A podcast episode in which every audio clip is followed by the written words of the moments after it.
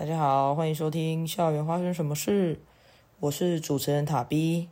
那现在是整明秋假的时间，在上个礼拜，我们学校的排球队出去参与了呃全国的妈祖杯锦标赛，然后所以呢，今天的主题就会做跟排球有相关的。首先呢，我跟高年级的学生收集了几个对于排球队或者是对于排球的一些好奇，然后接下来我就透过 Q&A 的方式来解开这些好奇，然后跟大家说明或分享一下，就是排球队从之前创立到现在的一些心路历程。在开始回应问题之前呢，想先跟大家稍微分享一下我自己的背景，就是其实我算是打排球起步比较晚的，我是从大一十九岁的时候才开始打排球，然后可能会被人家误以为是从小就开始打，因为从小时候就很高。但事实上，我真的接触到呃认真接触到排球这个运动是到大一的时候才开始，然后所以到现在大概也是九年、十年的时间这样。然后真正受过正规训练的时间，就是在大学的那那四年当中这样。那以前还打打过什么球类呢？以前打过国小的时候打过桌球，就是呃比。比较高频率的打，不是真的加入校队的那种。然后高中的时候打过网球，但也是社团性质这样。然后是直到大学之后打了系队，之后又加了校队之后，才算比较有接触到正规的训练。好，那刚好呃承接刚刚的这个开头，就是小朋友的第一个问题是：为什么 B 师是学排球，不是篮球、棒球、羽球、桌球、足球，或者是去跑步呢？其实，呃，刚刚这位小朋友里面提到的羽球、桌球是我有考虑过的，然后其他球类可能就没有什么那么大兴趣，尤其是篮球，因为不喜欢跟人家就是有肢体上面太多的接触，然后呃，篮球对我来讲是太高密度或者是说高频率的跟人肢体上的接触，所以我以前打篮球的时候都会把球运到就是。离离那个禁区很远的地方，这样。然后羽球跟桌球的话，是本来在戏上也有戏桌戏羽，但是那个时候不知道为什么，就是排球有一股莫名吸引人的魔力，然后我就二话不说，然后就加入戏排了。这样。那跑步的话，不用讲的是，我觉得跑步是一件很累的事情，我连练球前的跑步我都很讨厌。第二个问题是。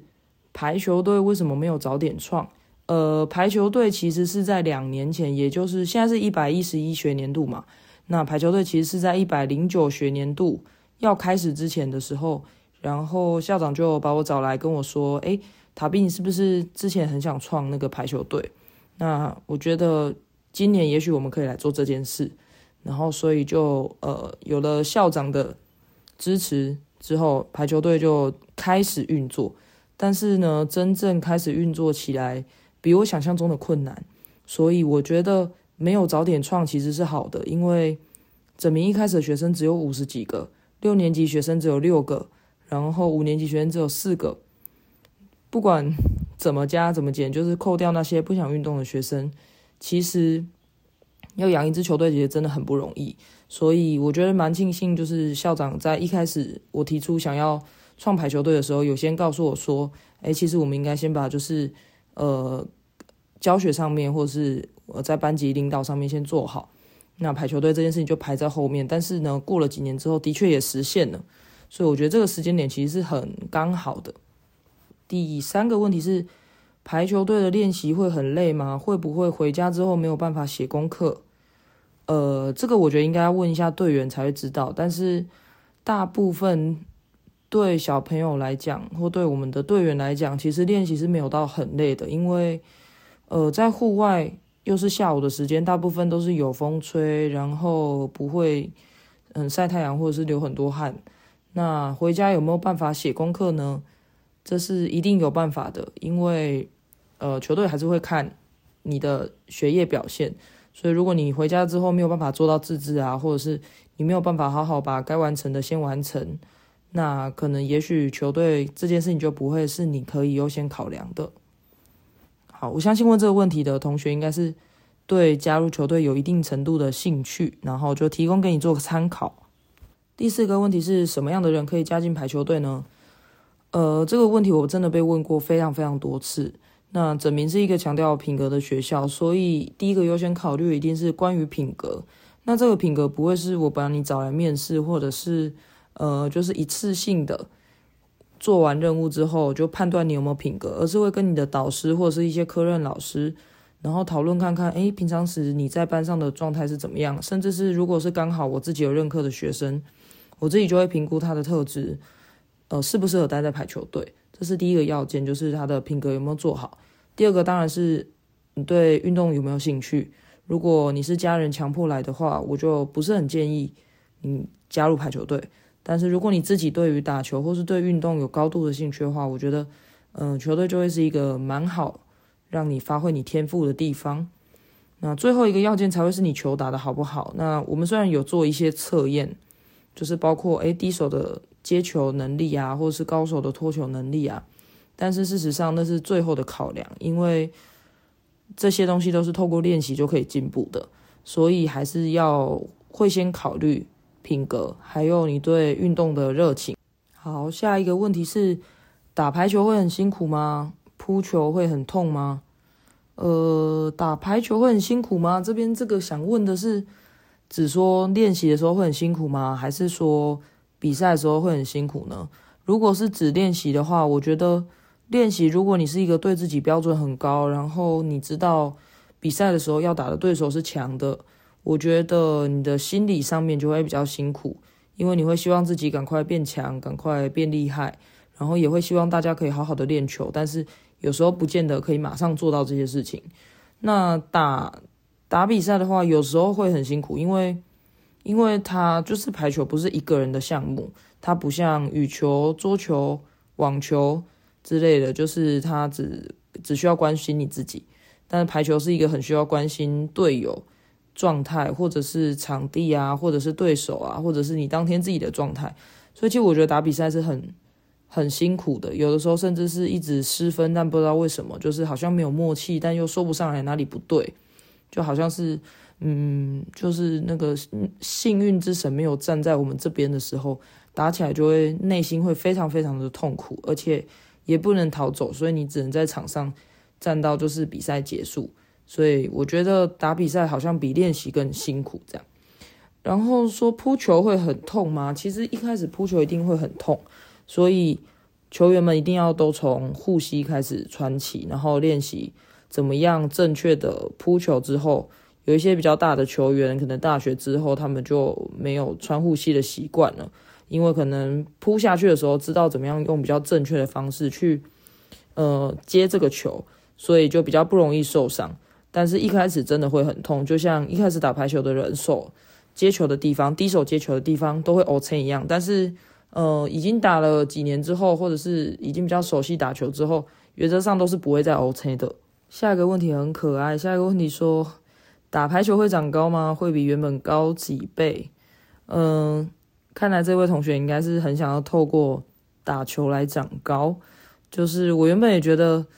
打球跟长高应该是没有什么很直接的关系吧。但是就我自己的经验是，我大一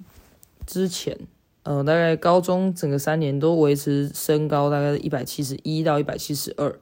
但真的开始练球到大三大四之后就变成一百七十四了，然后到现在也都没有再变过。所以我想，运动应该是因为拉筋的关系，还是会多多少少有一点点长高，但这可能要问多一点队员才会知道。而且就是我们也没办法比较说，呃，今天有打排球的你跟没打排球你哪一个长得比较高，所以就只能讲多运动，然后早睡的确是可以帮助长高，但是不一定百分之百哦。好的，下一个问题是排球队的队长怎么选？嗯，排球队的队长在整名的选择方式就是让所有队员可以投票，就是嗯，让每个人都可以选出他心目中觉得最适合当队长。那队长的话，就是由年级最高的六年级，然后六看六年级里个里面有几个队员，然后从这几个队员下去做投票。所以如果投投出来的队长多半都是大家觉得相对他比较有号召力。或者是他的球技相对是比较稳定的，然后心态上也比较正向。通常以以往这几届的队长特质来看，大部分都是这样子的球员会当选。好，来到最后一个问题，这个问题是如果没有打赢比赛会怎么样？